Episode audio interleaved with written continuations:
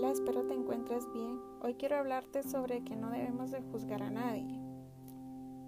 Muchas veces nos resulta fácil señalar el error que hay en los demás, pero nos cuesta reconocer cuando nosotros somos los que nos equivocamos. Y existe la posibilidad de que los errores sean de nosotros. Tomemos en cuenta que mucho de lo que criticamos en los demás dice mucho más de nosotros que de ellos, ya que, de es, ya que eso refleja a qué le damos más importancia, qué cosas envidiamos o cuáles son nuestras carencias. Hoy tengamos una noción correcta de quiénes somos y pongamos un parámetro para medirnos y medir a los demás. Que tengas un excelente día.